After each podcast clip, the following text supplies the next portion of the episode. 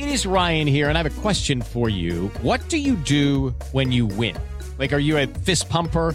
A woohooer, a hand clapper, a high fiver. I kind of like the high five, but if you want to hone in on those winning moves, check out Chumba Casino. At chumbacasino.com, choose from hundreds of social casino style games for your chance to redeem serious cash prizes. There are new game releases weekly, plus free daily bonuses. So don't wait. Start having the most fun ever at chumbacasino.com. No purchase necessary. BGW. Void were prohibited by law. See terms and conditions. 18 plus. Jovem Pan Morning Show. Oferecimento. Loja e 100. Preço, prazo, crédito, entrega, montagem. Loja e 100 é solução completa. Nas lojas 100 você tem tudo o que precisa na hora de comprar. Aqui tem grande variedade de produtos com estoque até para levar na mais baixos, crédito super fácil e a menor prestação no carnezinho ou no cartão. Aqui nas lojas 100 a entrega é cortesia, a montagem de móveis também. E só nas lojas 100 tem gente pronta para receber você com todo o carinho que você merece. Loja 100 é solução completa. Ainda bem que tem.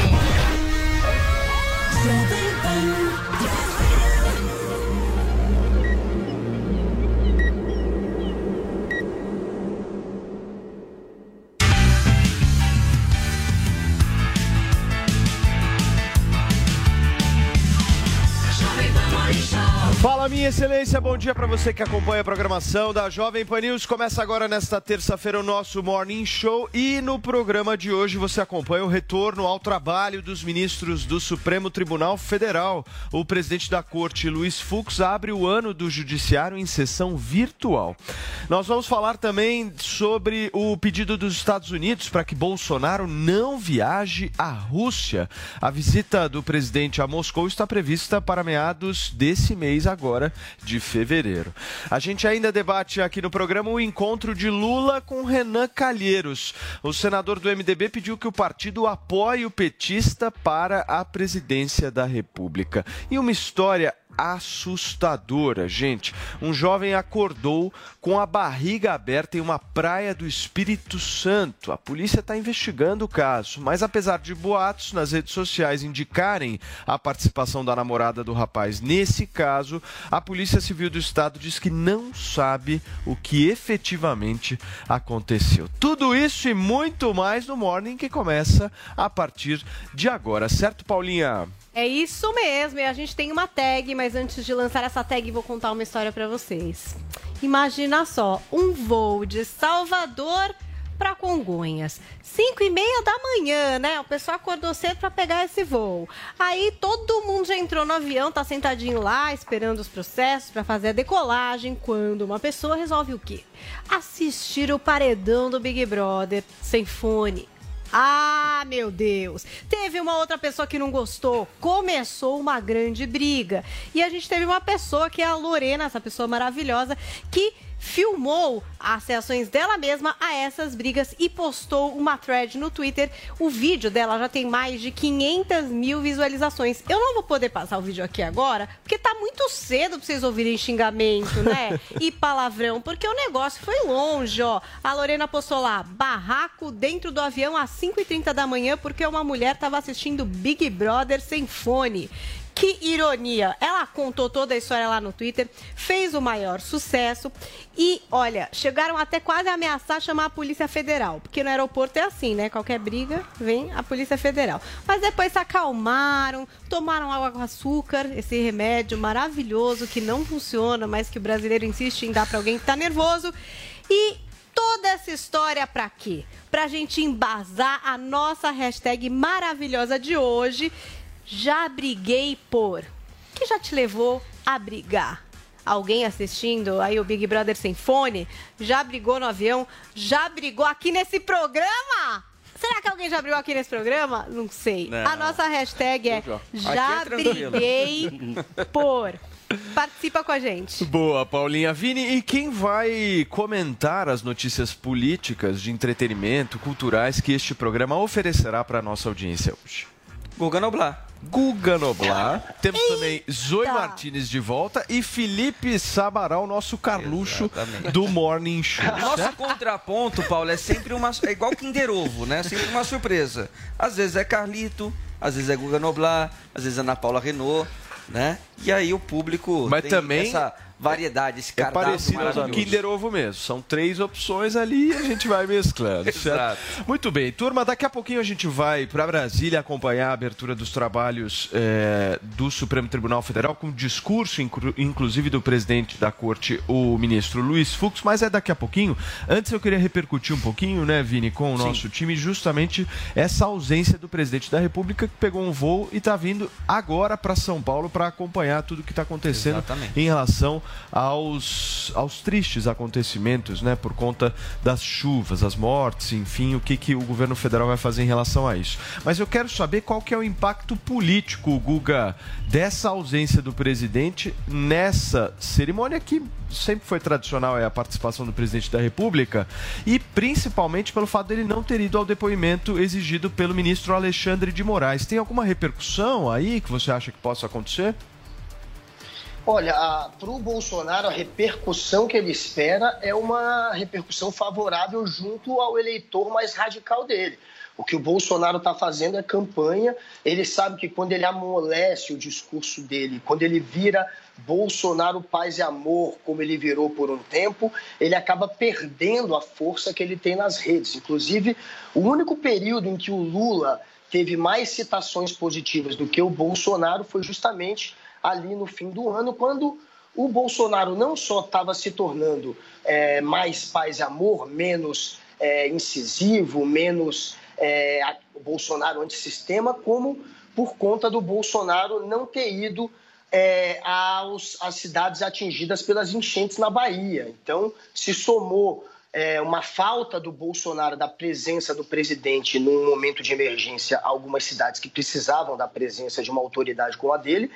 É, isso foi somado também à falta de um Bolsonaro mais porradeiro, um Bolsonaro que briga com o STF, que parte para o confronto. Então ele está voltando a ser aquele Bolsonaro que ele era, se negando é, a cumprir uma decisão judicial é, que era favorável ao depoimento dele. A Polícia Federal queria é, ouvir o Bolsonaro e não conseguiu. Ele disse que seguiu o que a AGU recomendou, mas é, o que o Bolsonaro está fazendo é tentar criar essa narrativa de novo do confronto, que é o que a- agrada a claque, o que agrada a turma dele. Isso tem uma consequência política também, porque isso acaba afastando um pouco mais os políticos de centro. Né? Tem muito político de centro que não quer ficar do lado do Bolsonaro porque acha que ele vai perder a eleição.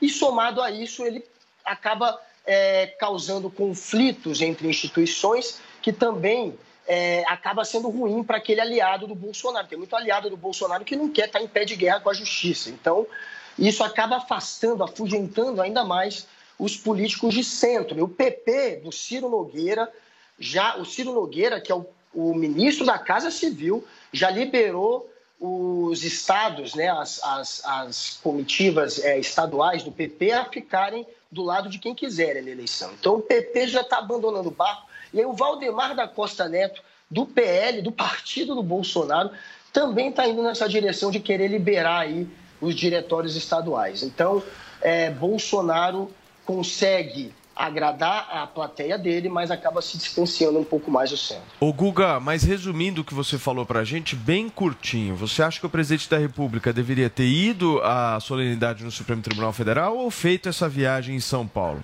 Escolhe aí.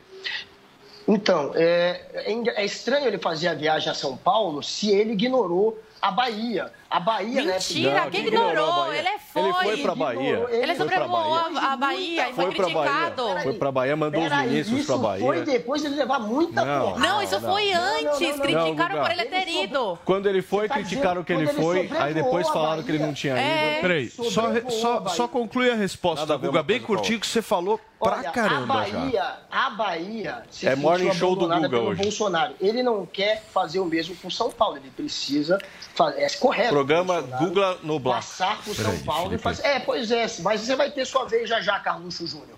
Agora, ele tem sim é, que fazer isso, é, é correto. E ele teria também que, se ele não foi ao, ao- ao STF, se ele não foi a essa abertura do STF, no mínimo ele não poderia atacar. Mas ele resolveu atacar dizendo que o STF está fazendo Perfeito. política. Então ele está atacando. Fala, Vini. Só uma informação, o governador de São Paulo, João Dória, publicou há duas horas atrás sobre essa viagem do Bolsonaro aqui Hum. para São Paulo, dizendo o seguinte: Nosso povo está sofrendo as duras consequências das chuvas que castigam o nosso estado. A visita do presidente a São Paulo para oferecer ajuda aos que mais necessitam é bem-vinda. Palavras do governador de São Paulo, João Dória. Zoe, mesma pergunta para você. O presidente deveria ter ido à solenidade ou feito essa viagem que ele fez? É, ser bem sucinta, diferente do, do Google aí, que se estendeu e repetiu, repetiu as mesmas coisas, e até uma fake news aí de ter falado que o Bolsonaro não foi à Bahia. Foi à Bahia, foi criticado, então voltou para Brasília, mandou sua equipe, né, os técnicos para resolver um problema, dinheiro, enfim.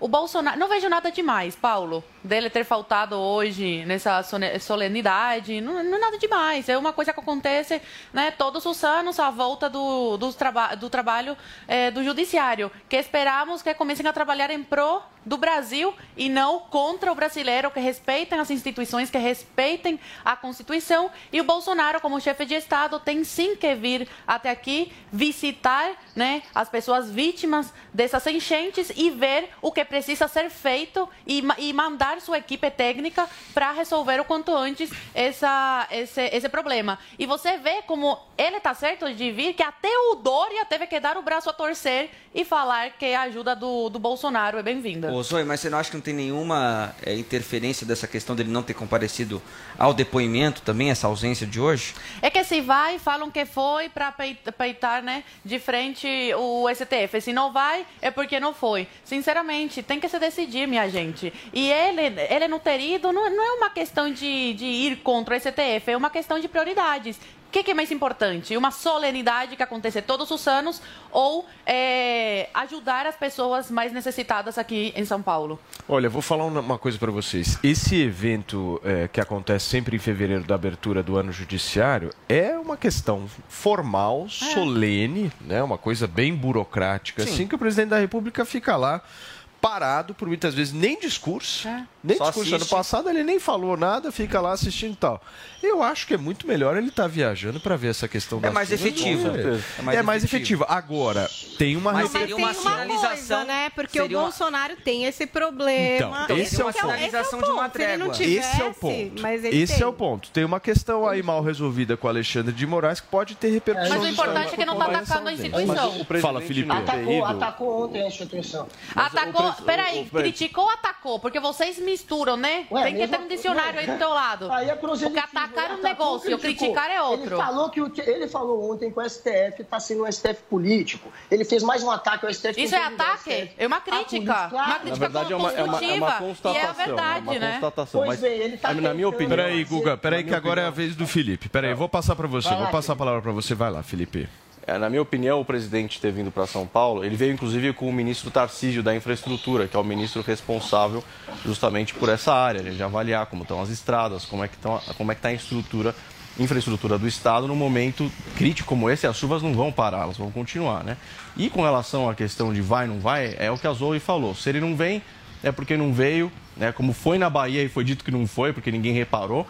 E se ele, se ele não vem, ou se ele vem, também falam que ele vem porque é político é. e porque. Agora, a constatação é de que o STF está sendo um, um, organismo que está é, tratando as questões de forma política é, é, é um fato, né? E, e, ontem tivemos a notícia, né? A própria PF é, colocou a informação, né? Foi, foi divulgada que o presidente. É, foi constatado que o presidente não prevaricou na questão da Covaxin. Ou seja, quem não se lembra da mesma questão do presidente não ter comprado a vacina, e aí quando foram ver, teve uma negociação de um funcionário, e aí foram colocar nas costas dele a prevaricação. É a mesma coisa que estão querendo colocar aqui. Se não vem é, visitar as enchentes de São Paulo, o, o, estado mais importante do Brasil, é porque não veio. E eh, se, se não foi é, na, na, na, na inauguração dos trabalhos do Judiciário que, como disse, disse, o Paulo, acontece todos os anos, inclusive esse ano vai ser online, né? Ou seja, é, é virtual, muito menos, vamos dizer assim, é, faz muito menos diferença o presidente estar numa, numa cerimônia online do que se fosse presencial. Então, na minha opinião, foi assertiva a decisão do presidente de vir a São Paulo. Agora, eu queria que vocês me respondessem uma dúvida que eu tenho. Por que, que a autoridade só sobrevoa? O Dória sobrevoa, Bolsonaro pega o. Acho que rende imagem, vai. só sobrevoa. Rende imagem, vê a tragédia, pra ver a Mas é, tragédia. é, pra ter uma noção maior, é melhor sobrevoar. Tudo Depois bem, eles descem, mas- muitas mas vezes é eles uma visão panorâmica, local. Uma visão panorâmica, perfeitamente. Bota no Guga, balão que você queria, né? Tinha- né? Você tinha me pedido a palavra, por favor. Sabe por que só sobrevoa? Hum. Só sobrevoa porque não tem nada para apresentar de concreto. Porque se a gente for ver os números, Ai, São Paulo, João Dória, ele só usou metade do dinheiro que ele tinha para usar para essa questão de emergência, de, de- de moradias em situação de emergência, em situação é, de, de possível tragédia, enchentes, em chuvas, etc. Só foi usado metade desse dinheiro. Esse dinheiro também o governo federal diminuiu. é, de 700 mil- milhões, o governo Bolsonaro diminuiu para menos de 150 milhões esse dinheiro que é usado para essa situação de emergência, enfim, para avisar moradores que estão em situação de emergência para sair dali quando for necessário. O governo federal reduziu de 700, mais de 700 milhões para menos de 150 e o Dória só usou metade do que tem. Então é claro que eles não têm o que mostrar. Então eles precisam sobrevoar, apontar para a tragédia e fingir que estão fazendo alguma coisa, porque não tem, na prática não tem. Na prática eles diminuíram. E sobre a presença do Bolsonaro na Bahia, que a Zoe está aí gritando que é fake news, o Bolsonaro foi à Bahia Ai, no dia que que é 12 de dezembro, hein? na primeira vez que teve enchente. Depois, no fim do ano, duas semanas, quase três semanas depois dele ter ido, teve sim enchente de novo, essas. Ele mandou os ministros responsáveis pelo assunto para Não, mas resolver. teve aquele embrólio, né? Ele tava de férias, teve aquele... Ele mandou os é ministros tava- que resolvem o fato. né? Não, eu sei, Já tinha mas ele tava de férias, o gente. estava não tava- Tava de férias, né? Mandou os ministros responsáveis para resolver o Galera, problema peraí, eu sei que vocês estão em pânico aí, mas só, só um segundo, vocês vão Que pânico, você quer ficar interrompendo a gente. Agora Não é virou o show do não Guga. interrompi. É isso, tem que mudar o morning show pro. É o show de esquerda Pois é, você tem que, você tem que ouvir, Zoe, porque você tem que tentar Não, você também tem que não ouvir, porque você Eu interrompeu ouvi. a gente, eu tô re- querido. Não, eu não, eu não Você não é a interrompi. voz Você da tá razão, pelo contrário, tá Tá falando um monte de acontecendo agora, aí, a querida. gente tá te ouvindo. Você tá me interrompendo, querida. Você também me interrompe. Tudo bem, gente, tudo bem. Vamos interrompendo Guga, mas vamos tentar fazer um negócio aqui. Termina. Guga. Você tá não falante hoje. É, tá falante, não hoje ele tá. Mas eu não vou deixar os dois me interromperem, por isso que eu estou falando. Eu não posso deixar. Então, é, a questão é que ele sobrevoou três semanas antes da tragédia, depois ele não foi. Ele Mandou foi os ministros dele. Ele Peraí, Felipe, peraí, peraí, E aí ele peraí. mandou a equipe dele, mesmo com a equipe dele, os ministros, pedindo para ele ir. Ele preferiu passar férias, ele preferiu literalmente ir para o parque, enquanto o povo estava ali morrendo nas enchentes. Agora, E Guga, foi você foi lá. Guga? Porque ó, eu mandei, eu criei uma campanha. Guga, agora você escuta. Escuta, Guga. que tem a escuta, ver? tenha Não, respeito, tenha respeito. Eu criei. Peraí, Guga, agora, agora eu falo. Você Não, falou até lá, agora. vai lá, populista. agora eu Vai falo.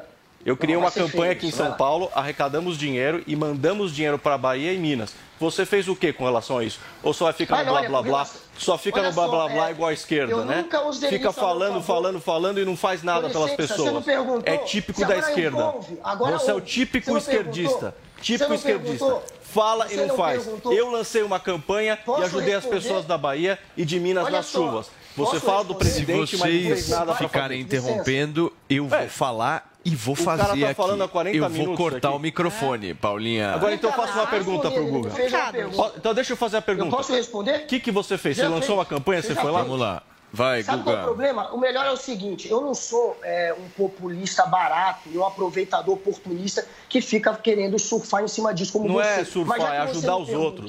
Você mas fica só no blá, você blá, blá. Peraí, peraí. É a eu esquerda, blá, blá, blá. publicamente. Mas eu fiz e foi público. O que que você fez? A gente fez, eu e um grupo de jornalistas, a gente arrecadou sim dinheiro. A gente fez uma live grande que arrecadou uma grande quantia de dinheiro para ser doado para Quanto e pra quem você doou? Durante a live, só durante a live, durante a uma hora e meia que eu participei. E pra quem 10 mil. você doou? Pra quem Agora, você o doou? dinheiro foi doado Pra para quem? grupo, para CUT, para a CUT. CUT? Pute! Esse Pra dinheiro CUT. foi pra MST, qualquer CUT. lugar, menos pra quem precisava. Tá, tá você Chega. tá tá Muito grato, obrigado pela participação de vocês. Já entendemos que vocês dois são boas Ó o pessoas o que ajudam o Caramba, próximo, é. certo, Começo? Vini? Isso, Tá claro. Exato. Certo? e Isso o que, aí. que a gente vai fazer agora, Vini? Nós vamos girar o assunto um pouquinho. O Guga tá nervoso ali. Olha só, o que a gente faz, Andressinha? Você manda.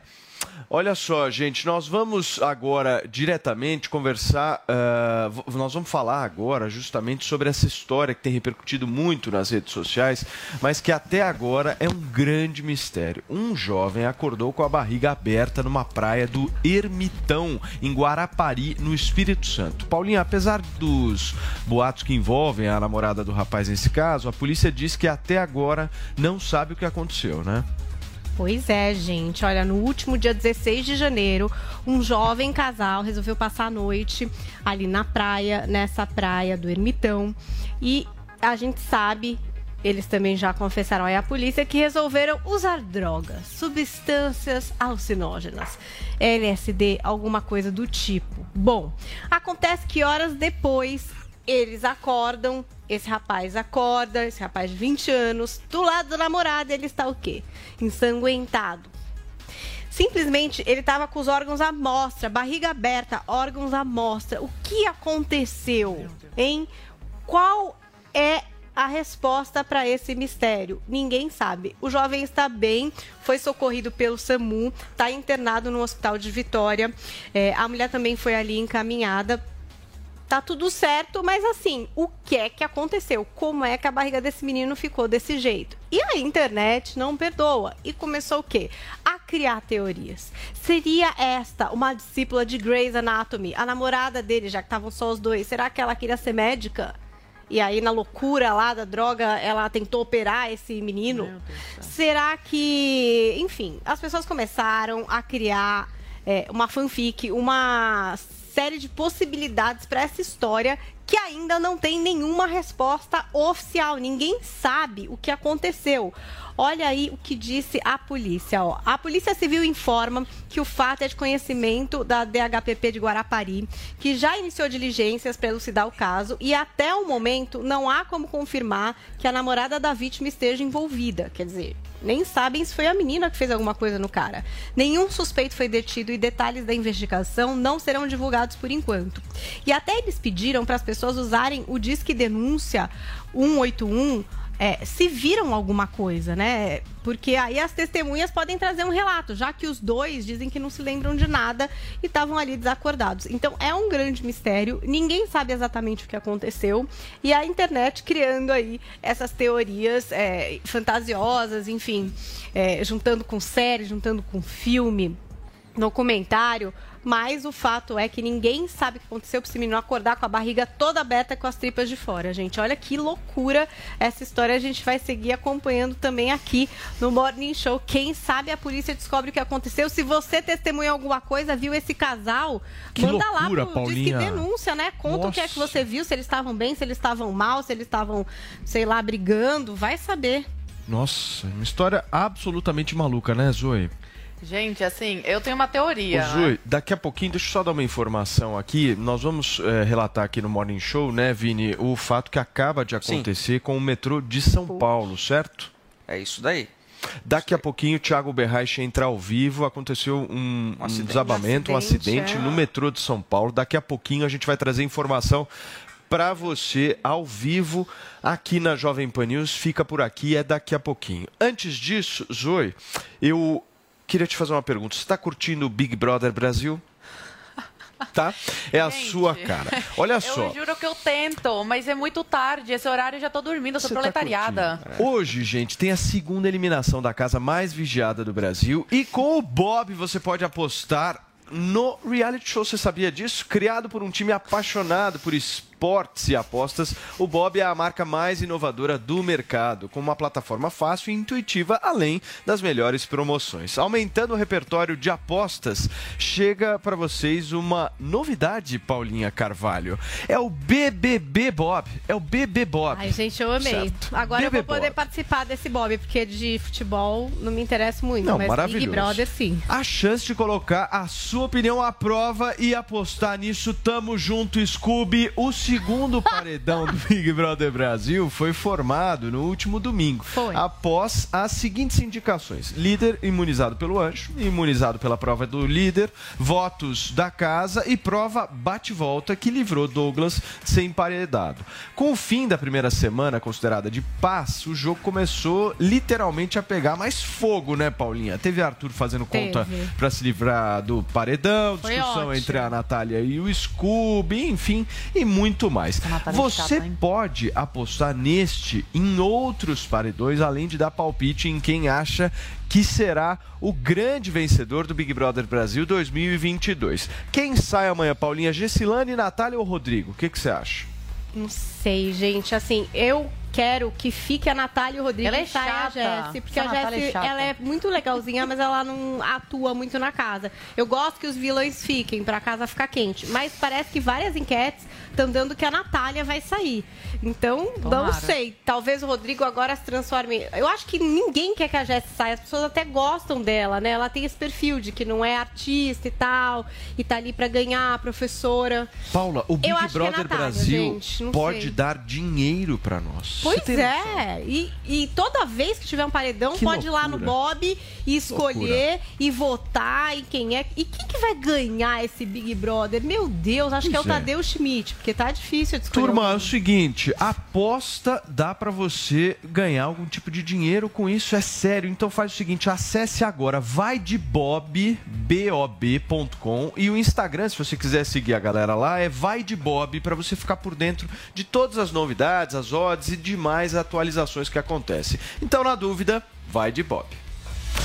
Muito bem, turma, são 10 horas e 25 minutos. Nós vamos fazer uma rápida pausa aqui no Morning Show e na volta tem repercussão do que acaba de acontecer com o metrô aqui na cidade de São Paulo. Fica por aí, a gente já volta.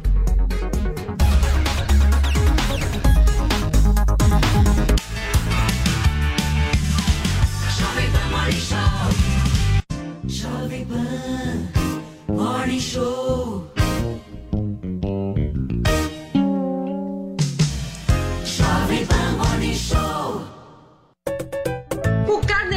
Das lojas 100 é o crédito mais fácil, mais rápido e barato, porque tudo é resolvido aqui nas lojas 100. Sem taxa de abertura, de crédito, de emissão de boletos ou de anuidade.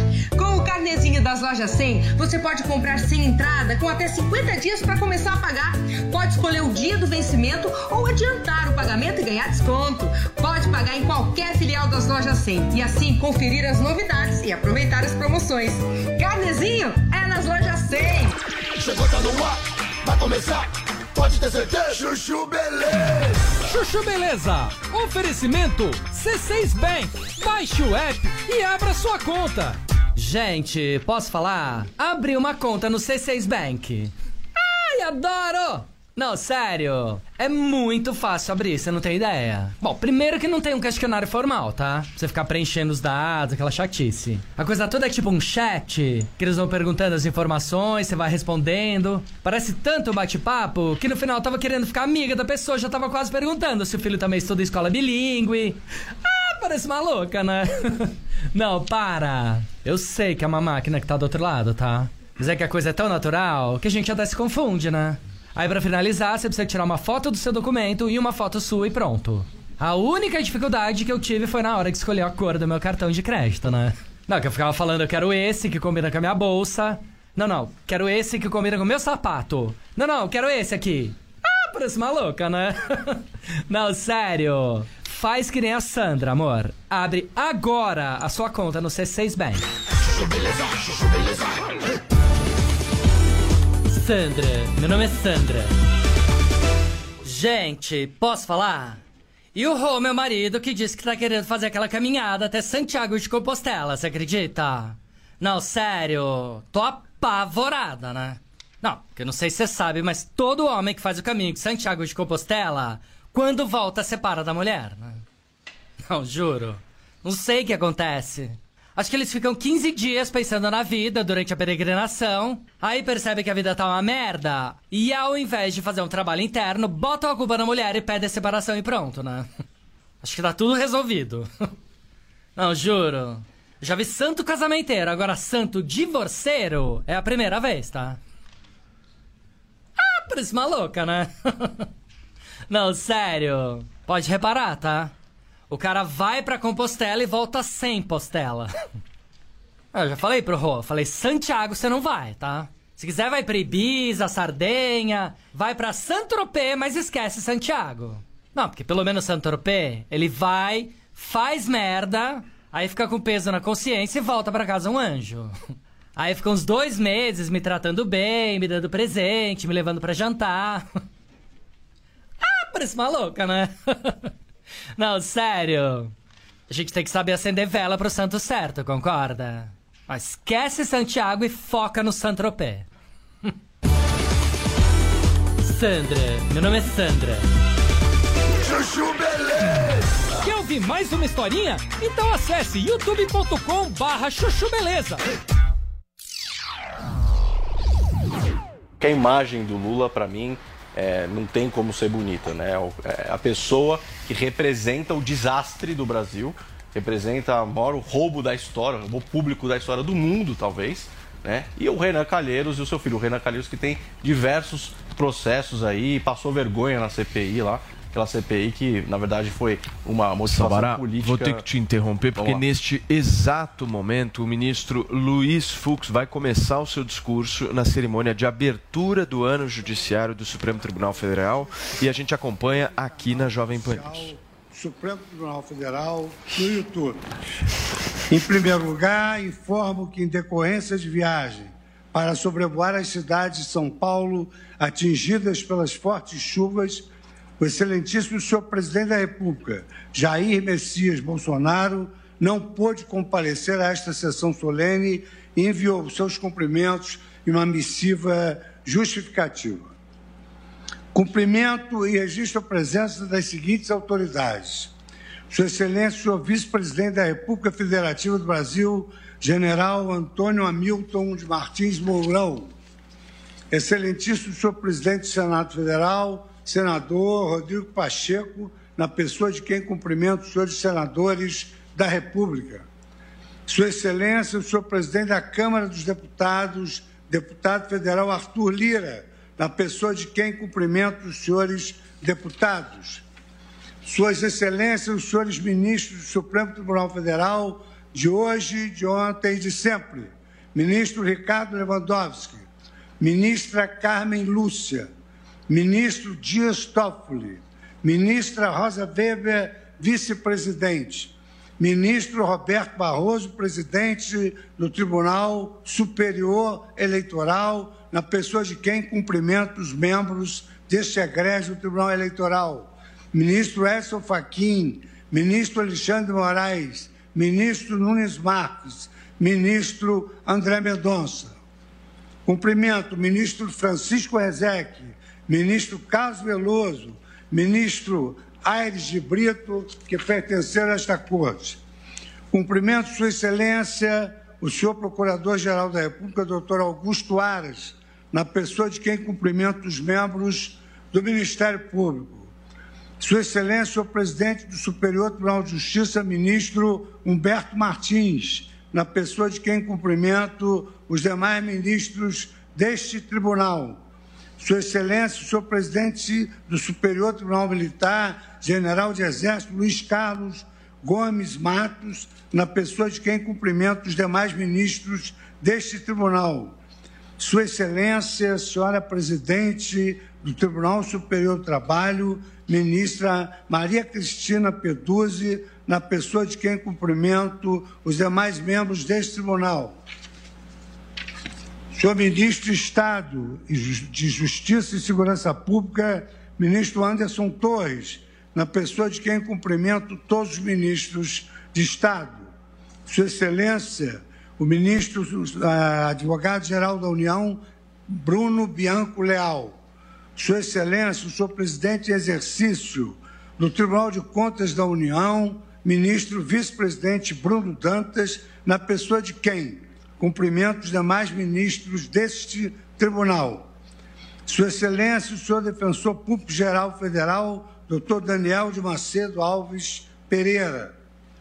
Sua Senhoria, sou membro honorário vitalício do Conselho Federal da Ordem dos Advogados do Brasil, doutor Felipe Santa Cruz, na pessoa de quem cumprimento as senhoras e os senhores advogados.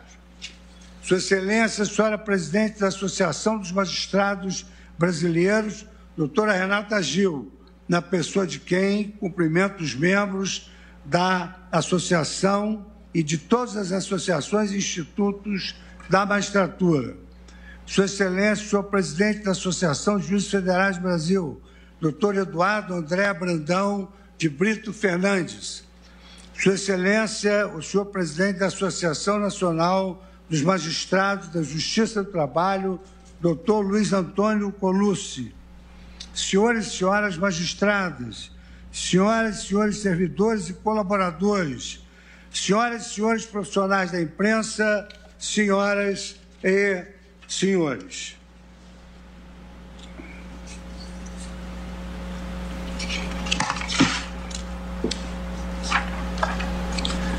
Na qualidade de presidente do Supremo Tribunal Federal e do Conselho Nacional de Justiça, imbuído de profundo senso de cautela, mas genuíno otimismo, do início ao ano judiciário 2022. Decorridos quase dois anos desde que a Organização Mundial da Saúde declarou a pandemia da Covid-19, as medidas de enfrentamento ao coronavírus ainda ditam o nosso cotidiano e influenciam as principais decisões políticas e econômicas das nações.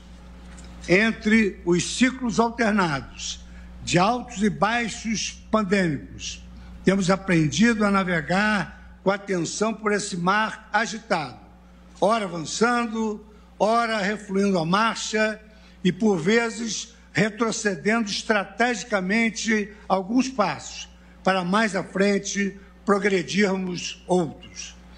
Nessa cadência cautelosa, caminhamos com a certeza de que estamos na direção correta, sempre guiados pelas bússolas da razão e da ciência. Com a vacinação em massa e a progressiva ampliação do conhecimento médico sobre o vírus, a letalidade da Covid-19 tem arrefecido e, embora ainda não possamos prever quando a pandemia terá fim, especialmente com a ascensão das novas variantes, impõe-nos visualizar luz onde outrora havia apenas escuridão.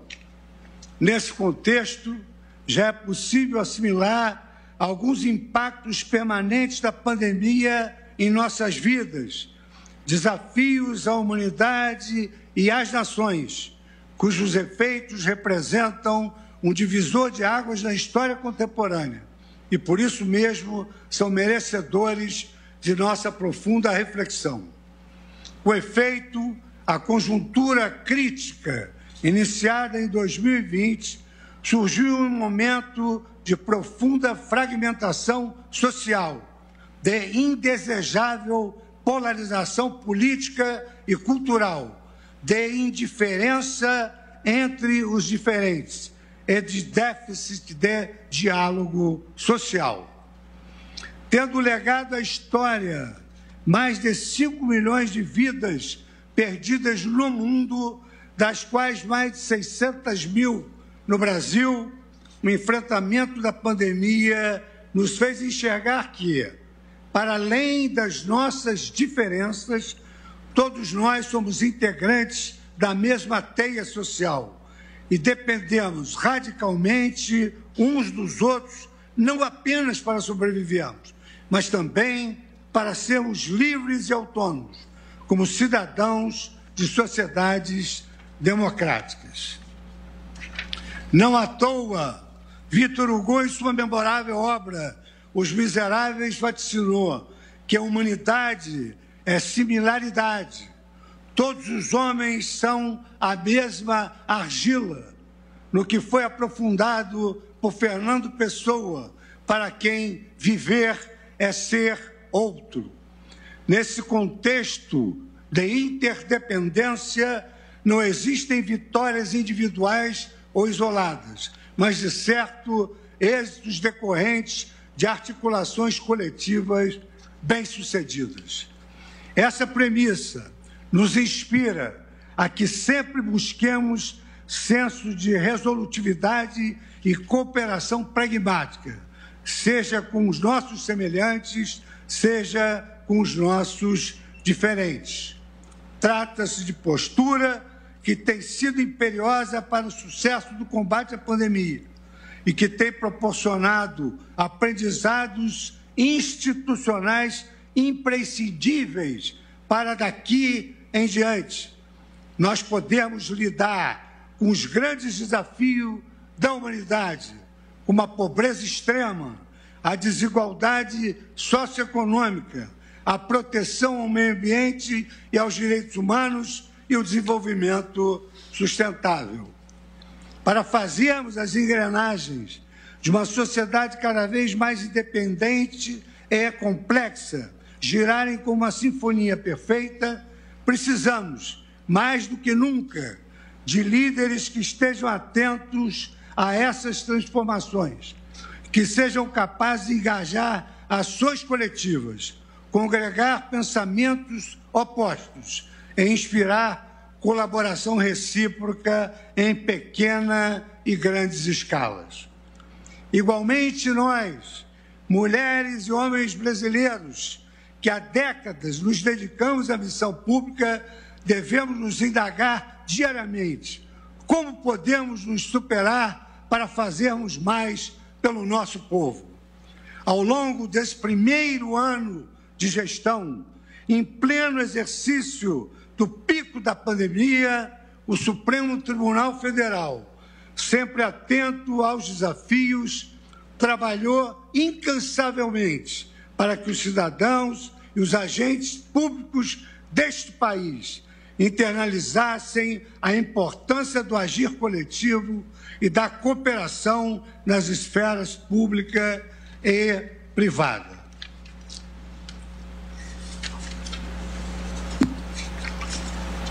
Movidos por singular espírito cívico e sempre em busca do bem-estar social, proferimos colegiadamente decisões ponderadas sobre temas de alta complexidade científica e constitucional, cujo desfecho produziu impactos políticos, impactos econômicos, impactos sociais, todos positivos para o Brasil, como, por exemplo, os esforços que fizemos para salvar vidas e para salvar empregos.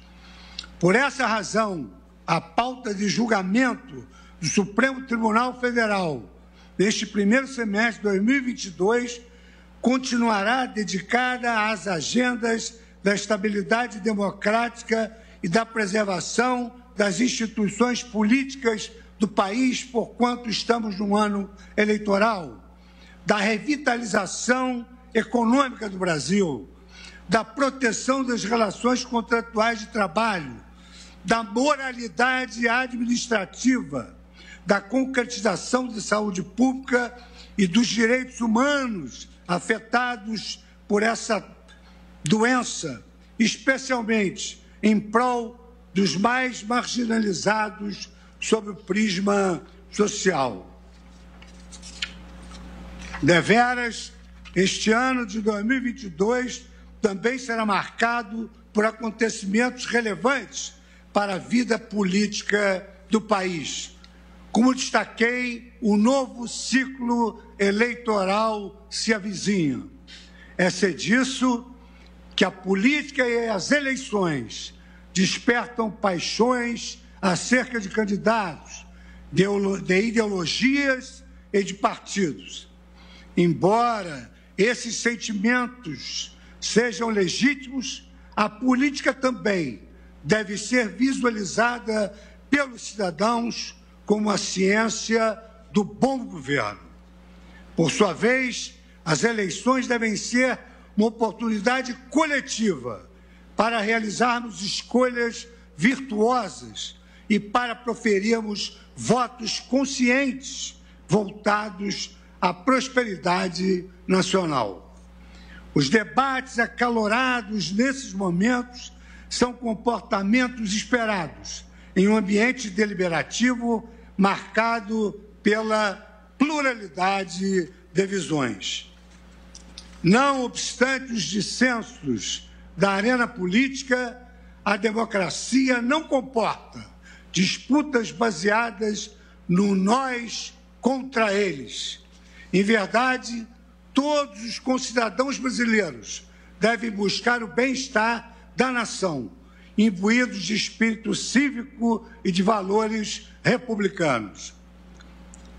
Em sendo assim, este Supremo Tribunal Federal, guardião da Constituição, concita os brasileiros para que o ano eleitoral seja marcado pela estabilidade e pela tolerância, porquanto não há mais espaços para ações contra o regime democrático e para violência contra as instituições públicas. Ao contrário, o período eleitoral deve nos servir de lembrança do quão importante é cultivar os valores do constitucionalismo democrático com a fiscalização de seu cumprimento diuturno. É imperioso que não olvidemos que entre lutas e barricadas vivemos um Brasil democrático, vivemos um Estado de direito, no qual podemos expressar nossas divergências livremente, sem medo de censuras ou retaliações. Nesse cenário, o império da lei, a rigidez do texto constitucional brasileiro e a liberdade de imprensa reclamam estar acima de qualquer que seja o resultado das eleições. Nesse ano, também daremos sequência ao processo complexo, porém instigante, de adequação do Poder Judiciário às agendas do nosso tempo, com enfoque à contínua digitalização dos serviços judiciais, a implementação da governança de dados, a concretude às pautas de direito internacional dos direitos humanos e ao fomento do desenvolvimento sustentável. No tocante ao uso de novas tecnologias, além de, em 2021, o Supremo Tribunal Federal ter se tornado uma corte constitucional com 100% dos seus serviços oferecidos à rede mundial de computadores, necessitamos ir além. Nos próximos dias, lançaremos o programa Carta Aberta, que revolucionará o modo como o tribunal estrutura e disponibiliza dados públicos, tornando-os mais confiáveis, íntegros, completos e acessíveis, em concomitância com os necessários pilares da transparência, da proteção de dados pessoais e da segurança da informação. Na mesma direção, o CNJ, Conselho Nacional de Justiça, dará continuidade à democratização do acesso à justiça digital, principalmente por meio do programa Justiça 4.0, o qual abrange ações e projetos que empregam o uso de novas tecnologias como a inteligência artificial e a automatização de fluxos nos tribunais do país. Além disso, o CNJ também lançará em breve um painel de estatísticas com dados do Poder Judiciário, uma parceria com o Programa Nacional das Nações Unidas o, o PNUD, que representa um salto da justiça brasileira na direção da já mencionada transparência. A proteção dos direitos humanos continuará como valor essencial do Observatório de Direitos Humanos do Poder Judiciário. Bom, você continua acompanhando toda a programação da Jovem Pan News, o jornalismo da Jovem Pan News agora com o Headline News. A gente se vê amanhã aqui no Morning Show.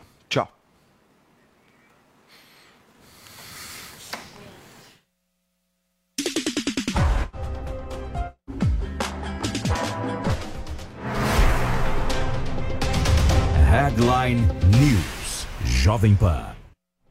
Bom, agora são 10 horas e 48 minutos. Você acompanha a programação aqui da Jovem Pan. A gente interrompe, inclusive, o Morning Show para falar sobre um acidente aqui em São Paulo, um acidente nas obras da linha 6 laranja do metrô. O que se sabe até agora? Uma cratera se abriu justamente no asfalto da marginal do Rio Tietê, na altura da Ponte do Piqueri, que fica aqui na zona norte de São Paulo, bem ao lado da obra da linha 6 laranja do metrô. Esse acidente aconteceu por volta de 9 horas da manhã e a informação que nós temos da CT, a pista no sentido da rodovia Castelo Branco foi inicialmente totalmente interditada para os veículos, mas a informação que a Jovem Pan recebe é de que a pista expressa já foi liberada para os veículos. Então, a pista local permanece interditada, segundo as informações da própria CT. O que se sabe até agora, nas primeiras informações, inclusive para você que nos assiste, vê uma cratera, né, que é a cratera onde passa o tatuzão, que é o, equipamento que faz o furo na terra, é indispensável para as obras, da, no caso da linha 6 laranja do metrô, assim como qualquer outra linha aqui em São Paulo. De acordo com os bombeiros, esse acidente foi provocado por um erro na escavação com essa máquina, conhecida como tatuzão, que teria, aí são duas as hipóteses, atingido o rio Tietê, fica bem ao lado dessa cratera ou desse canteiro de obras, ou uma adutora de água foi rompida no local, inclusive essa água inundou o túnel que estava sendo escavado e segundo os bombeiros, 50 trabalhadores estavam no momento Quase todos eles conseguiram sair e temos apenas informação de que dois trabalhadores tiveram que ser levados para hospitais da região, tiveram que ser socorridos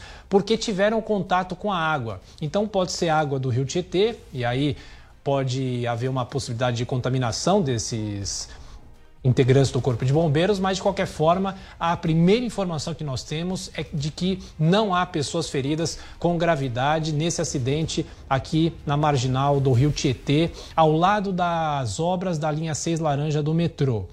O secretário de Transportes Metropolitanos aqui de São Paulo, Paulo Gale, está nesse momento se dirigindo para o local para ver, obviamente, a dimensão desse acidente. A CT enviou uma nota à redação da Jovem Pan dizendo o seguinte: a Companhia de Engenharia de Tráfego informa que as pistas no sentido da rodovia Ayrton Senna da Marginal estão interditadas a uma canalização controlada em duas faixas da pista expressa, para que os veículos atravessem o ponto da obra com segurança. Os agentes de campo da companhia estão no local orientando os condutores. A pede, obviamente, para que os motoristas evitem a marginal do Rio Tietê e também as vias da região. O secretário dos Transportes, então, só reiterando essa informação, Paulo José Gale, está indo para o local e lá, claro, deve falar com os jornalistas nesse acidente na linha 6 laranja do metrô. É claro que é, não tem como não se recordar de um outro acidente aqui do metrô aqui em São Paulo, me lembro muito bem, inclusive nós cobrimos naquela época, em 2007, logo no início do ano, no mês de janeiro, inclusive quando na época o governador José Serra tinha acabado de tomar posse, houve um desmoronamento aparente bem mais grave do que esse de hoje das obras da linha amarela do metrô lá na estação Pinheiros, da marginal do Rio Pinheiros, obviamente, né? E naquela época as informações indicavam que pelo menos sete pessoas morreram, havia ainda suspeita de que outras pessoas pudessem ter morrido também, mas oficialmente foram sete pessoas mortas naquele ano de 2007 nessas obras do metrô em São Paulo. A linha 6 laranja, para você que nos acompanha, para você que não é de São Paulo, é uma linha que é prometida há muito tempo aqui na cidade de São Paulo Desde 2007, 2008, já inclusive, já vi inclusive, né, uma conversa entre o governo do estado com a prefeitura. A prefeitura na época de Gilberto Kassab deu dinheiro para o governo do estado construir essa linha, que inicialmente seria uma linha totalmente construída pela linha privada e executada inclusive pela linha privada, mas por causa de inúmeras interrupções desse trabalho, dessas obras aqui em São Paulo, o governo de São Paulo voltou a retomar essas obras, assim como a possibilidade de gerir essa linha aqui em São Paulo. Essa linha vai ligar a zona norte da capital, a Vila Brasilândia, até a estação São Joaquim na região da Liberdade, na região central de São Paulo. É claro que essa é uma primeira fase dessa linha, que é uma linha importante porque vai ligar importantes universidades como PUC, FAP e Mackenzie, aqui na região oeste de São Paulo. E nós acabamos de receber aqui uma nota da Secretaria de Transportes Metropolitanos. A pasta informa que tão logo tomou conhecimento na manhã dessa terça-feira do incidente no poço de ventilação da linha 6 laranja do metrô. É assim que a pasta está tratando esse local. É o poço de ventilação da linha 6 laranja do metrô. A secretaria determinou então o isolamento de todo o perímetro e enviou uma equipe para acompanhar a apuração da causa dessa ocorrência. Não há informações sobre vítimas, portanto, a Secretaria dos Transportes reitera: não há informações sobre vítimas, as causas do acidente serão apuradas, assim como a extensão dos danos a essa obra e também as vias locais. Então, essa linha 6 laranja liga inicialmente a Zona Norte de São Paulo, a Vila Brasilândia, até a estação São Joaquim, fazendo uma conexão com a linha azul do metrô. Depois, Há inclusive uma segunda etapa dessa obra, mas que não está nem contratada ainda, que faria uma ligação até outras áreas aqui de São Paulo para interligar o sistema metropolitano de São Paulo. Então, essas são as primeiras informações. As imagens surpreendem porque a água invadiu esse poço onde fazia o trabalho do Tatuzão, invadiu com muita força. Os bombeiros informam que pelo menos 50 trabalhadores estavam naquele momento no local por volta de 9 horas da manhã quando houve esse desabamento. Não sabemos ainda o que provocou esse, esse desabamento. Talvez por causa do excesso de chuva aqui em São Paulo, o solo estivesse molhado. A gente observa também que uma parte da marginal do Rio Tietê está interditada, mas é bom lembrar que a pista expressa, a CT fez uma espécie de trabalho lá para que os carros que estavam no momento pudessem passar pela área da tragédia, desse, desse desabamento aí que chama atenção mais uma vez aqui os moradores de São Paulo. Então, só reiterando, a CT informou que a pista no sentido da rodovia Ayrton Senna foi totalmente interditada, mas agora nós temos a informação que a pista expressa acabou sendo liberada, pelo menos num momento pontual, para que os veículos pudessem passar no sentido da rodovia Castelo Branco. Então, há uma canalização controlada nessas duas faixas da pista expressa para que os veículos então atravessem esse ponto da obra com segurança. Aparentemente, segundo as informações, a CET bloqueou inúmeros pontos da marginal, então você que está acompanhando a Jovem Pan, evite a todo custo passar por aquela região. Então, é a pista sentido da rodovia Ayrton Senna da marginal, que tem essa interdição nesse momento. Então, só reiterando algumas informações que, que começam a chegar. Não há registro de feridos, essa informação é importante, pelo menos essa é a última informação dos bombeiros. Apenas dois trabalhadores que fazem parte da equipe dessa obra foram levados para hospitais da região porque tiveram contato com a água dessa adutora, possivelmente adutora, ou não se sabe se é adutora ou se é a própria água do rio Tietê. Inúmeros carros de polícia estão nesse momento no local para também orientar agentes da CT, alguns técnicos já do metrô que chegaram àquela região e agora a gente fica aguardando a informação do próprio secretário de Transportes, Paulo Gale, que está se dirigindo ao local. Ele vai fazer um pronunciamento depois que analisar toda a situação. Então há esse desabamento de um túnel de uma escavação que vinha sendo feita na linha 6 laranja do metrô. É uma linha que, obviamente, ainda não está operando aqui em São Paulo. A previsão do governo do estado, aliás, essa informação também é importante, a previsão era de que essa linha pudesse ser entregue ainda no fim dos anos 2000, por volta de 2009, 10, depois já invadindo a outra década, 11, 12. No entanto, essa linha sofreu muito com atrasos e também com um consórcio que era o responsável por essa obra, que acabou quebrando, teve problemas econômicos, e aí o governo de São Paulo precisou mais uma vez, assumir essas obras para que elas tivessem sequência. Foram interrompidas inúmeras vezes e a previsão mais nova do governo do estado é de que essas obras sejam concluídas em 2025. Então, só reiterando, é uma linha que vai ligar a zona norte aqui de São Paulo até a região central. Inclusive, ainda no fim dos anos 2000, essa linha foi envolvida em muita polêmica, porque na Avenida Angélica, aqui na zona oeste de São Paulo, haveria uma estação onde fica um supermercado. Inclusive, os moradores do bairro acabaram reagindo, dizendo que essa linha ia trazer gente diferenciada, entre aspas, para o bairro. E aí, depois de muita reclamação de pessoas que moram lá na região de Genópolis. No caso, aquela estação, a estação Sergipe, foi deslocada um pouco mais para baixo, mais próxima da FAAP, que é uma importante universidade que, que, que fica no local. Então, a gente fica aqui também na expectativa, a nossa reportagem já está no local. E, inclusive, as imagens impressionam. A força da água, muito forte, a força da água invadindo essa escavação do, do Tatuzão, o local né, onde passariam o, esses equipamentos, o Tatuzão, que já foi usado também em outras linhas, na própria linha amarela do metrô, onde houve aquele desabamento da estação Pinheiros em janeiro de 2007 inclusive com o trabalho do Tatuzão, e aquele desabamento foi muito mais grave do que esse, então ficamos aguardando outras informações para saber realmente o que, que aconteceu. Então, só reiterando, houve então possivelmente um rompimento de uma adutora de água ou simplesmente também a invasão da água do rio Tietê para esse poço, essa região da zona norte aqui de São Paulo, na altura da ponte do Piqueri. Agora são 10h59, a gente faz o contato com o repórter Vitor Moraes, que já está no local. Vitor, o que nós sabemos já? Quais são as informações? Toda a área está isolada. Quais os detalhes, Vitor? Oi, Thiago. Bom dia a você, bom dia a todos. Ó, verdadeiro caos aqui, viu? Próximo à marginal do Tietê.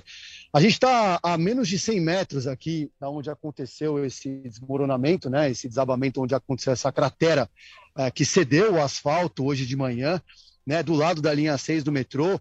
O pessoal é, da Polícia Militar já está por aqui, o pessoal da própria empresa responsável, aciona, também estão aqui já tentando entender o que aconteceu para passar para a imprensa. Nós estamos à espera do secretário de, tra de Transporte, que está chegando. Tiago, olha, o que eu posso dizer é que o, o odor está muito forte.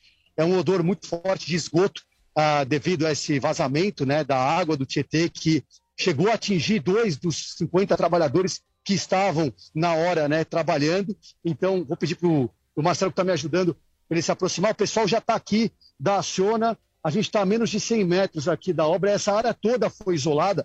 Para você ter uma ideia, são 31 quilômetros de congestionamento, Tiago, do lado de quem está indo para a Zona Oeste né, onde teve esse acidente, e 15 quilômetros de condicionamento do outro lado da, do.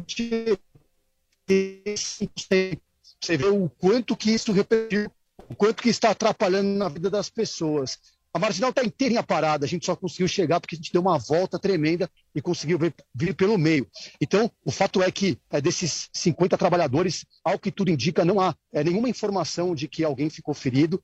Tiveram esses, essas duas pessoas que tiveram contato com a água do Tietê, que entrou muita água, muita água do Tietê é, nessa obra. Então, é, duas pessoas tiveram contato, mas ao que tudo indica, elas já foram a, cuidadas, já receberam os devidos cuidados, foram para o hospital e está tudo bem. Né? Essa obra ela foi iniciada no ano passado, demoraria cinco anos para ficar pronta e custou aí 15 bilhões de reais. Então, nós continuamos aqui em frente a, esse, a esse afundamento, né, em frente a essa cratera, Tiago, da linha 6 laranja do metrô, né, para esperar o secretário, o secretário de transportes, que vai assim que ele chegar falar com a imprensa. Ô, Vitor, é, eu queria perguntar para você o seguinte, né? Claro que ainda é muito cedo saber o que, que aconteceu, mas toda a área foi isolada, inclusive, né? Para que a imprensa também não possa se, se aproximar justamente desse canteiro de obras, mas nós temos algumas informações sobre o chão que teria trepidado. Existem pessoas por aí que podem dar alguma declaração que a, a, alguém que teria visto esse acidente, nós sabemos que foi por volta de 9 horas da manhã, é isso? Foi, foi por volta das 9 horas da manhã, Tiago. A gente teve também essa informação de que o chão trepidou. Nós estamos a menos de 100 metros de onde aconteceu é, esse afundamento né, do, do, asfalto, bem próximo aqui ao metrô da linha 6. Eu, particularmente, estou aqui já faz uns 30, 40 minutos, não senti nada. Agora, justamente o pessoal da Aciona, para o Marcelo mostrar, o pessoal da Aciona já está pedindo para a gente se afastar, ou seja, há um risco nesse lugar que a gente está, por isso que eles estão pedindo para o pessoal, para a galera sair daqui. Eu, particularmente, Thiago, não senti nenhuma trepidação. Fato é que toda essa área está sendo isolada para evitar novos acidentes, para evitar uma tragédia ainda maior. Né? O, um, são, são 30 quilômetros de congestionamento para quem está tá indo sentido Tietê, para quem está indo sentido Castelo Branco, né, do lado da ponte do Piqueri, onde houve esse acidente, e são 15 quilômetros do outro lado. Então, isso repercutiu também na vida dos motoristas que estão sofrendo, estão parados agora na marginal. Tiago. É, o Vitor, com, com, comparando aqui, você fala de 30 quilômetros, o índice total da cidade agora da CT é de 48 quilômetros. E aqui a CT indica que a marginal do Rio Tietê, no sentido da Ayrton Senna, na pista local, entre a Castelo e a Freguesia, tem pelo menos 7 quilômetros de congestionamento. A pista expressa também no mesmo trecho, mais 7 quilômetros de congestionamento. Agora, você está ao lado também aí, são engenheiros do metrô, são pessoas que estavam nesse local no momento quais são as movimentações de autoridades, inclusive, como você já ressaltou, o secretário dos Transportes deve chegar daqui a pouco e tomar par, par dessa situação, do que, que realmente aconteceu nesse desabamento aí na Zona Norte. Vitor. Pois é, Tiago, olha, eu estou aqui desde a hora que eu cheguei, já faz uns 40 minutos, estou perguntando para as pessoas da Aciona, né, querendo uma explicação para saber é, como que aconteceu, as pessoas que estavam aqui trabalhando, onde que elas estão, é, como que elas estão. Só que o pessoal não quer falar por enquanto, o pessoal não, não abriu a boca, não quis falar, não quis se manifestar, é, justamente para não dizer alguma coisa e depois se arrepender. Então eu questionei muitas pessoas aqui da Aciona, que é responsável por essa obra, e eles não estão falando nesse momento. Tiago, acho que a gente vai ter que aguardar mais um pouquinho para saber realmente é, da boca do secretário de transportes é, o que causou esse, o que, o que causou esse desmoronamento né, e como que eles vão fazer agora para recuperar essa parte, esse dano tremendo é, que aconteceu. Repito mais uma vez, o odor é muito forte. É, é, toda essa água do Tietê que, que acabou é, atingindo a obra, né, o buraco, é, a gente sente aqui, quem está perto consegue sentir esse odor, Thiago. É, inclusive, o Vitor, a grande discussão, ou a grande dúvida é saber se foi realmente uma adutora que se rompeu ou se foi a própria água do Tietê que, que invadiu essa, essa área em que passava o tatuzão, né? O tatuzão que é um equipamento importante para a escavação das obras do metrô. Ou pode ser tudo a mesma coisa, né? Pode ser uma adutora que venha do próprio Rio Tietê e aí você está justamente falando sobre o mau cheiro aí na região. Então é um outro ponto que o secretário vai ter que esclarecer, não é, Vitor? Exato. Essa vai ser uma das perguntas que eu vou fazer para ele, Thiago. E eu reitero mais uma vez, é, toda essa para os nossos ouvintes, espectadores é, que desejam aí então aqueles que já estão na marginal não tem o que fazer, vão ter que aguardar, né? Toda essa situação é, parcialmente ser resolvida, vão ter que ter muita paciência, mas é, é, é necessário evitar todo esse trajeto da marginal Tietê, tanto sentido Ayrton Senna, Castelo Branco, quanto sentido também capital. São 30 quilômetros de congestionamento. Pessoal, a gente é, eu estava acompanhando a Jovem Pan News é, antes de entrar no ar e vi as pessoas fora dos carros já, aquele clima de desespero, sem saber o que, o que vai acontecer, né? Então, é, para as pessoas que, nos, que estiverem nos ouvindo e nos assistindo, evitar toda essa área da Marginal Tietê, Tiago, aqui da ponte do, ponte do Piqueri, né, sentido é, marginal, é, sentido Castelo Branco, né, sentido é, Ayrton Senna, e também da outra parte também é válido é, procurar um outro trajeto pelo meio, porque está tudo parado, está tudo interditado. É, a CT informou que a pista expressa estaria liberada, mas não há, não é, Vitor, uma liberação total. É apenas uma faixa que está sendo aberta para que os carros que estejam aí já, para que eles possam passar e seguir mais em frente, é isso? É isso mesmo, Thiago. Apenas uma faixa foi liberada, então é, a gente sabe que, não, que isso não, não vai resolver o problema, né? Pode até ajudar, mas o trânsito continua, o congestionamento é imenso, né? Ele tem aí 30 quilômetros só, só de uma das vias. Então, por mais que uma, uma das pistas esteja liberada, isso não vai fazer com que o trânsito melhore é, nessa, nesses, nessas próximas horas. Então, o motorista precisa ter bastante paciência, né, tanto dos dois lados aí da marginal Tietê, É, reitero mais uma vez que essa obra ela foi iniciada no ano passado, demoraria cinco anos é, para ficar pronta. Essa é outra questão que a gente precisa saber da, da secretaria, né? O quanto que essa obra atrasou, é, o quanto que ela ia demorar para ser entregue, porque essa é uma realidade aqui em São Paulo. Todas as obras demoram, demoram muito para serem entregues. E, e, essa obra foi orçada em 15 bilhões de reais. Né? Então, é uma, uma pergunta a se fazer, um questionamento para a gente poder chegar aí a uma conclusão, Tiago. É, e saber também se esse acidente pode atrasar o cronograma de entrega dessa obra, que é uma obra importante aqui para São Paulo. Qualquer obra de metrô é fundamental para a mobilidade. A gente sabe que o prazo é 2025, mas pode ser que sofra algum tipo de atraso, como na linha amarela aconteceu no acidente com a estação Pinheiros. Agora, a gente tem uma informação que a Secretaria de Infraestrutura e do Meio Ambiente aqui do Estado de São Paulo, que é responsável pelo rio, diz que o rio não extravasou. Então, o que teria acontecido é realmente uma adutora se rompido e foi a água dessa adutora que invadiu esse poço, esse local de trabalho de escavação da linha 6 laranja do metrô. Essa também é uma outra questão que deve ser orientada, ou pelo menos informada na hora em que o secretário chegar por aí. Mas, de qualquer forma, Vitor, você reitera, acho que é importante reiterar, que o mau cheiro é muito grande. É isso, Thiago. Olha, a gente sempre acaba tendo essa percepção, né? Quando você está chegando em São Paulo, passando pelo Tietê, você já espera sentir um mau cheiro, pela Marginal Pinheiros também, igualmente. É, você já sente aquele cheiro, aquele mau odor, é uma coisa normal, né? Do paulistano, está acostumado. Mas, de fato, é, eu nunca tinha sentido um cheiro tão forte como esse. Né? Foi por causa desse adutor que vazou. Então, também está incomodando bastante nesse momento o pessoal está aqui da, da Aciona, que é a empresa que, que, toma, que toma conta, né, que, que é responsável pela obra, pela engenharia da obra 6 do metrô aqui de São Paulo. Vamos aguardar é, alguém da empresa se pronunciar e também o secretário dos transportes, Tiago. É, o entorno aí está todo interditado, Vitor. Como é que você conseguiu chegar aí? Você saiu aqui, obviamente, da Avenida Paulista e como é que você conseguiu chegar? Você conseguiu passar pelas barreiras? Você encontrou muita barreira da própria CT e da própria polícia? É, de, na, na, verdade, Tiago, que a gente, o que eu e o, o motorista o Marcelo que me trouxe, o que a gente pensou foi vamos passar do acidente e voltar, né, para a gente não pegar a pista da marginal sentido Ayrton Senna e ficar parado no trânsito. O que a gente fez foi que a gente foi, a gente veio pela Barra Funda, pegamos o Minhocão, viemos pela Barra Funda e aí entramos por dentro.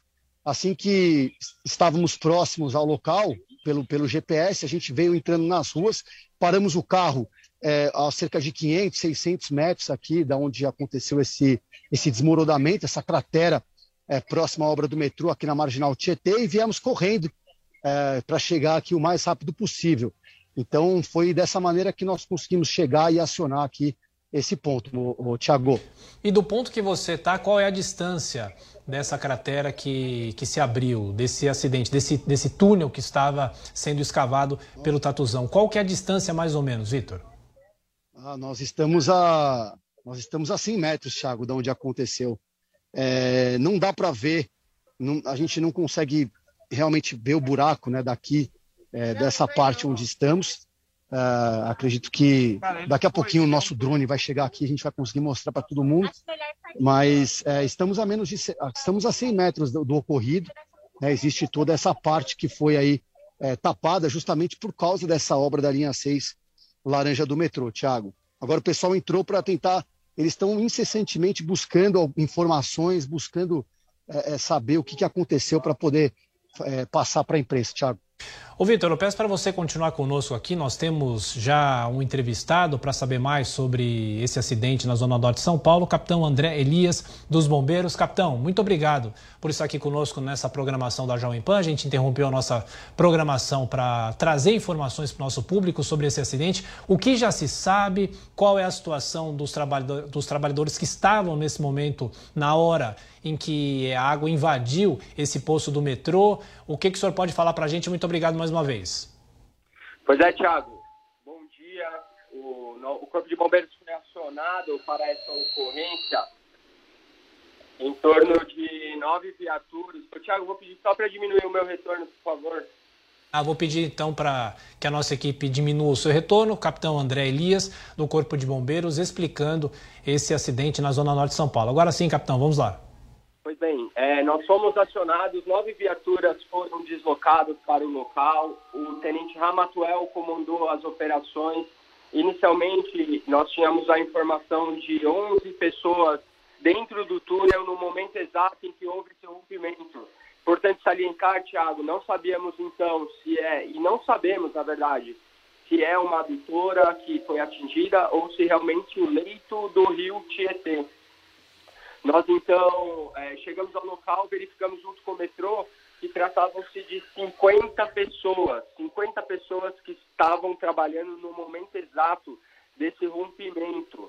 Por sorte, Tiago, essas 50 pessoas conseguiram escapar ilesas. Elas correram, saíram do túnel e conseguiram escapar. Nós já tínhamos acionados, inclusive, mergulhadores de cavernas do Corpo de Bombeiros, que tem essa especialidade, porque caso em se tratando de pessoas presas lá dentro, nós teríamos que fazer um mergulho extremamente técnico. Não precisamos, somente duas pessoas foram socorridas pela própria empresa que presta é, esse serviço, essa obra, e somente por conta do contato com a água, o que na verdade dificilmente pode acontecer qualquer tipo de coisa, viu, Tiago? Desenvolver uma doença, ou enfim, é muito difícil isso. Mas foram socorridas por conta desse contato, passam bem e para o Corpo de Bombeiros restou então isolar o local, acionar os órgãos competentes para, para agora sim é, continuar esse trabalho e ver até que ponto que isso impactou. Ô capitão, é claro, muito, é muito cedo saber, mas essa imagem que mostra a água invadindo esse canteiro de obras onde passava o tatuzão, o senhor sabe dizer qual é a dimensão? Essa água chegou até que ponto? A água foi escoada já? Qual que é a primeira informação em relação a isso, por favor? Olha, Tiago, nós o, o que nós sabemos do local é que a água invadiu por completo o túnel os trabalhadores conseguiram escapar por sorte porque não teriam um mínimo de espaço para permanecer ali dentro, para poder respirar, inclusive. Então seria uma tragédia mesmo, viu, Tiago? A água invadiu completamente isso. Nós, é, a, inclusive o Corpo de Bombeiros deixou no local apenas viaturas para fazer um monitoramento, mas acredito que agora, tanto o metrô quanto prefeitura, CET, e todos os outros órgãos terão que trabalhar em conjunto para tentar fazer esse escoamento, tentar ver qual a melhor maneira de, de, sanar essa invasão da água, né? Ver como que pode ser feito aí um, um tamponamento para que a água pare de entrar na, nessa galeria e aí sim a, a obra possa voltar. Acredito que isso não vai ser, não vai ficar pronto em questão de dias.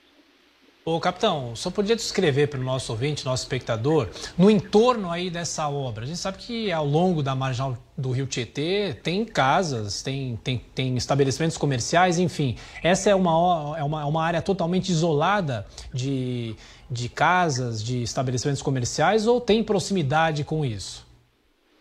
Não, Tiago, tem sim. É, existem residências no entorno, existe a própria Marginal Tietê, o, o outro lado da Marginal, que pode ser que tenha sido afetado. Nós acionamos todas as concessionárias prestadoras de serviço, de gás, de energia, de água, acionamos a Defesa Civil para que a Defesa Civil também possa fazer a interdição, eventualmente, de estabelecimentos e de residências próximas que possam ter sido atingidas é, por conta dessa, dessa obra.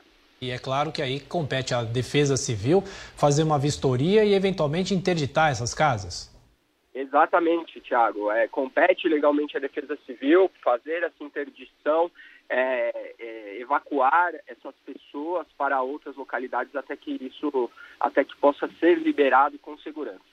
O senhor sabe dizer, o senhor tem informação da própria CT, quais são as faixas da marginal que estão ou liberadas ou que estão apenas com uma, uma pista aberta para que os carros possam passar? Se há algum risco de desabamento? Essa foi a primeira informação que nós tivemos, que há algum tipo de risco de desabar a própria pista da marginal do Rio Tietê. O senhor tem informações da CT em relação a isso, capitão?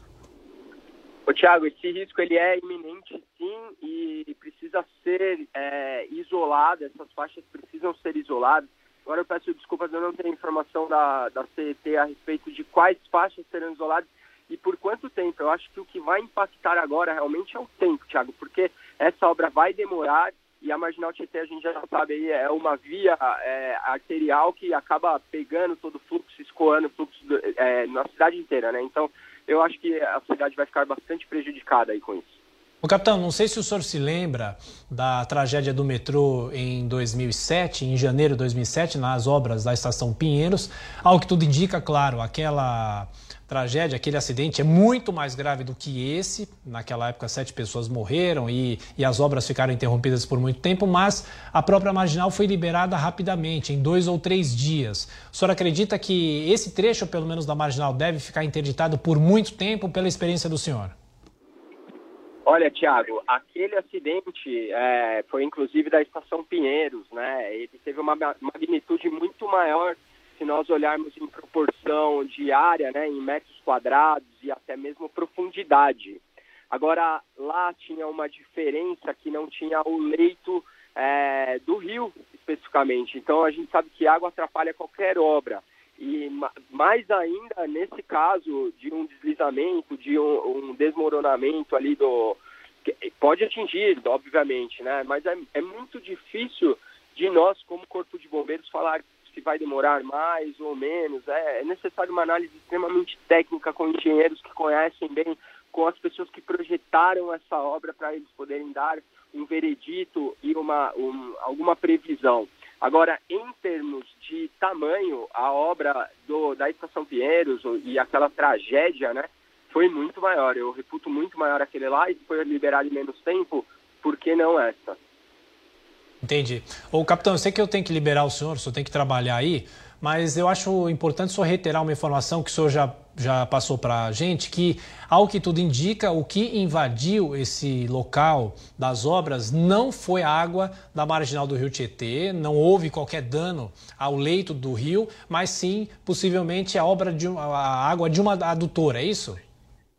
Tiago, é uma informação inconclusiva ainda, mas há essa suposição, há essa possibilidade não ter sido o leito do rio e sim uma adutora. Isso foi passado no local. Entretanto, nem mesmo os técnicos ainda podem confirmar isso. Então, nós trabalhamos com a hipótese de uma possível, uma provável adutora ou algum meio de transporte de fluidos ou até mesmo o leito do rio.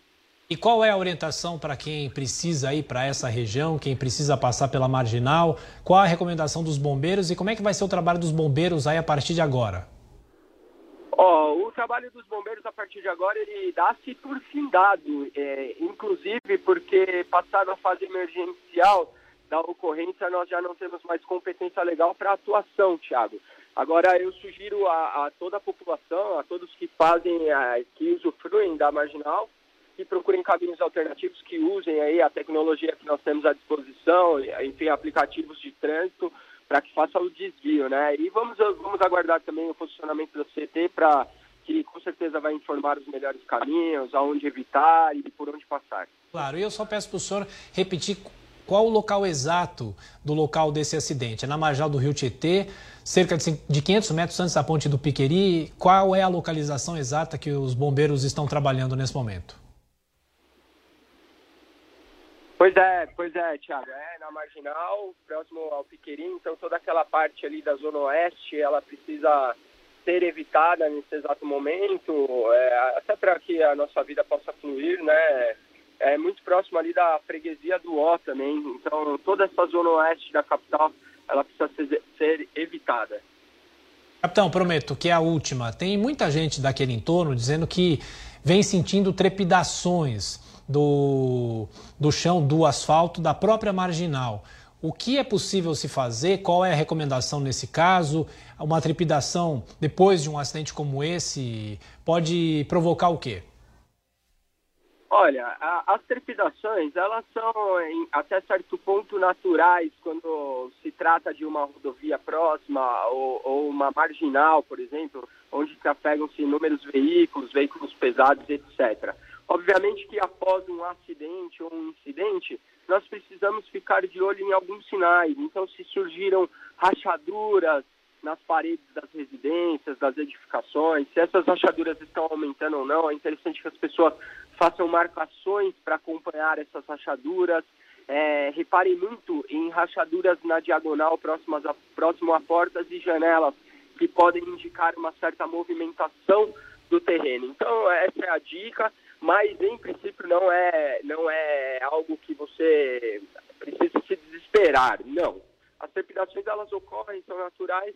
Entretanto, é, é importante ficar de olho, principalmente nos sinais, né? As rachaduras. Capitão, mais uma informação importante. A que horas que os bombeiros receberam o primeiro chamado? Olha, o primeiro dessa ocorrência ocorreu às Pois não. Bom, nós conversamos então com o capitão André Elias, dos bombeiros aqui de São Paulo, que nos orientou, trouxe informações sobre esse acidente nas obras da linha 6 Laranja do metrô na Zona Norte de São Paulo.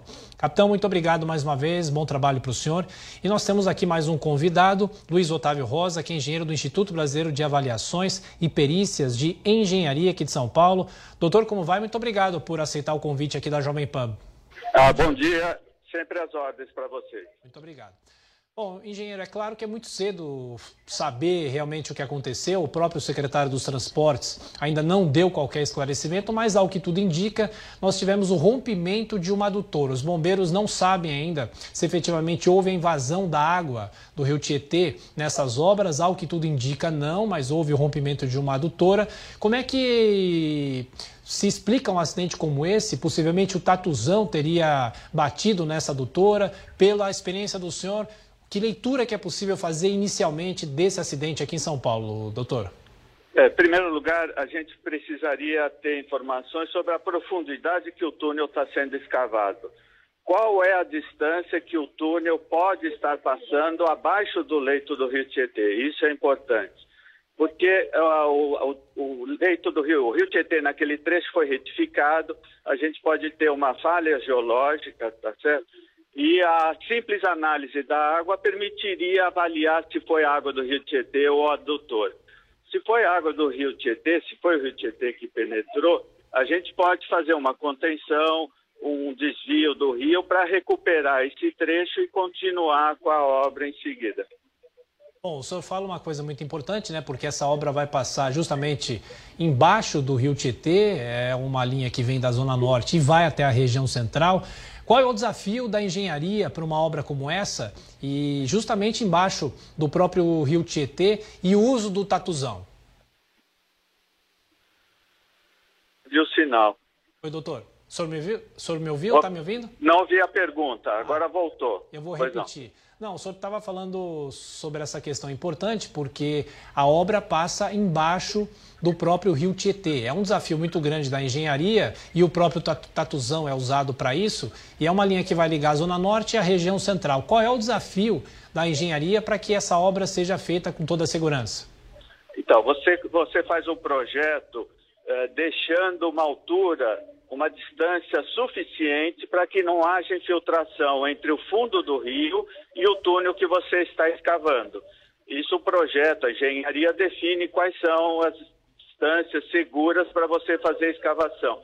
Nós temos inúmeros túneis em São Paulo, por exemplo, no Rio Pinheiros, nós temos túneis que passam por baixo do rio sem problema, sem dificuldade nenhuma. É uma questão de projeto. Claro.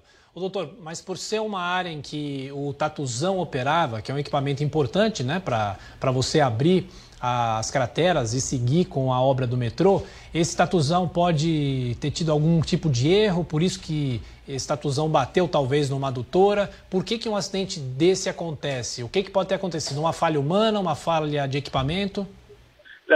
Uma das dificuldades de fazer obra numa cidade como São Paulo é o que a gente chama de cadastro, o registro das interferências. Você pode ter uma tubulação que não foi documentada, que não foi registrada, e quando você está fazendo a escavação, você não sabe que tinha aquela adutora ali, porque é uma escavação de grande porte. Então, uma das possibilidades é alguma uh, obra, alguma canalização sem registro e aí o projeto não previu o desvio, não previu o remanejamento dessa rede e você pode ter encontrado. Entendi. Doutor, algumas pessoas estão dizendo que o entorno daquela área está sofrendo com algumas trepidações. O que, que isso indica? É, o, toda a região próxima à várzea de rio, ela normalmente está sujeita a variações a movimentos geológicos. Então, isso pode ter acontecido ali, porque quando você faz a escavação, às vezes há o rebaixamento do lençol freático, você tira a água da região e aí a retirada da água provoca o abaixamento do solo. Ô, doutor, claro que é no campo da especulação, a gente ainda não sabe efetivamente qual é a explicação oficial do metrô de São Paulo, da Secretaria de Transportes Metropolitanos, mas há algum tipo de risco para a própria marginal do Rio Tietê? Porque no começo recebemos a informação de que havia risco de desabamento da própria pista da marginal. Mas claro que um desabamento como esse seria algo muito grave. Do ponto de vista da engenharia, qual é a preocupação com uma via que passa ao lado do rio e tem uma obra muito perto. Sem dúvida, é preciso ter cautela e prevenir nesse momento. Uh, eu não sei, a gente não sabe se o túnel já estava entre o poço e a margem do rio. Se estiver, seria a cautela isolar e não permitir que o tráfego passe sobre até obter mais informações, com certeza.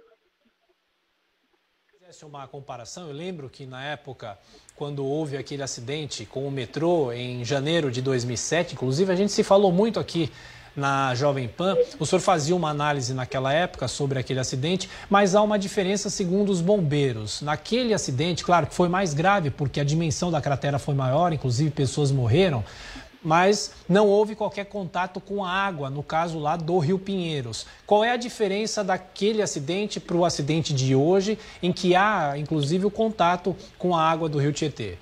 Então, justamente, esse poço está muito próximo do Rio Tietê, ele deve estar aproximadamente 20, 30 metros do rio, e é possível a infiltração da água no que já foi escavado. Com certeza, é, é é prudente se isolar e evitar o tráfego sobre essa região na marginal, enquanto não se verifica se faz o levantamento do que foi atingido. Se foi uma galeria para o lado da Zona Norte, é mais simples. Mas se foi a água que infiltrou do rio, é preciso cautela. O que, que deve ser feito se realmente foi a água do rio que invadiu esse local das escavações do metrô? Então, provavelmente você vai ter que fazer uma ensecadeira, uma contenção dentro do rio, para que uh, nessa região fique seco e você possa trabalhar, esgotar a água, retirar a água do poço, fazer a, a, a contenção, jogar concreto para daí continuar as obras. Se foi água do rio, se pois foi é. água do rio, terá que ter feito um trabalho dentro do rio para impedir que a água continue infiltrando no poço.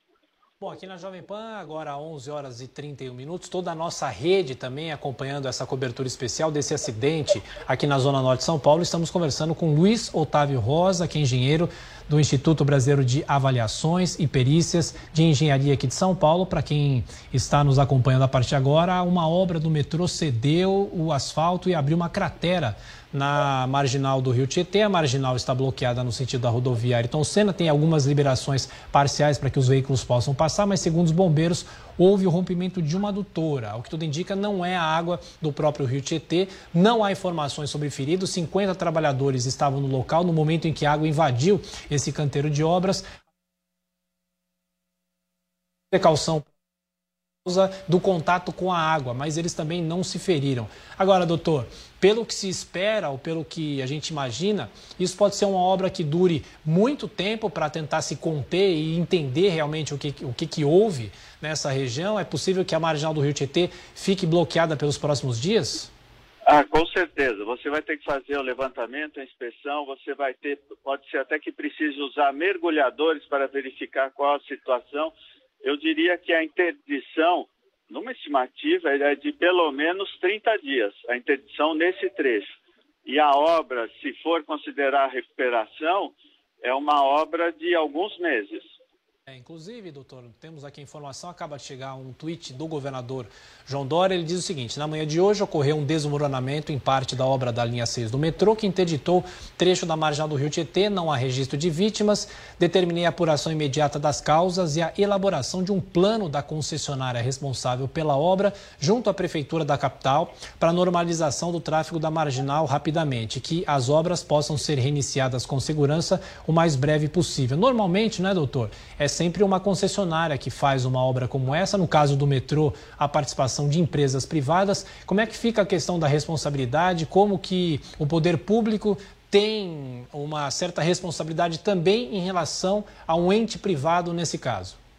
É, esse caso é uma obra que é uma concessão do governo do estado para uma empresa privada e o, o contrato tem os mecanismos que dão essa garantia ao poder público. A responsabilidade é de quem está executando a obra, mas que é, foi concedida pelo poder público estadual. É, é uma responsabilidade compartilhada de quem concedeu a obra, que tem que fiscalizar, e de quem está executando a obra, que é o particular. Doutor, para quem não conhece, qual é a função do equipamento chamado tatuzão? Aqui nessas obras do metrô? Por que, que o tatuzão é usado nesse caso? A obra é mais rápida com o uso desse equipamento? É, é uma questão de projeto. O tatuzão é uma escavadeira subterrânea que vai. Uh, você cava um poço, você monta o tatuzão no fundo do poço e ele começa a cavar o túnel por baixo. A alternativa que seria fazer o túnel em trincheira você seria você começar a cavar da rua para baixo e você tem um impacto muito grande em regiões urbanas você nem consegue. Então o que a gente chama tatuzão é uma máquina que ela vai escavando, vai colocando revestimento de anéis de concreto conforme ela vai avançando e permite uma execução segura e, e, e avanços uh, previstos. Ela não, ela pode ser mais rápida que o túnel em trincheira, mas em regiões urbanas ela é obrigatória para evitar interferências. Eu não imagina se a gente fosse fazer uma barreira na marginal do Rio Tietê, no Rio Tietê, para cavar um túnel a céu aberto, como a gente fala. O doutor, é claro que ainda é muito cedo falar, a gente não sabe, inclusive, qual é a dimensão, quanto tempo vai demorar para que essa obra seja feita. Aliás, quem nos acompanha, quem nos assiste também pela TV Step into the world of power, loyalty.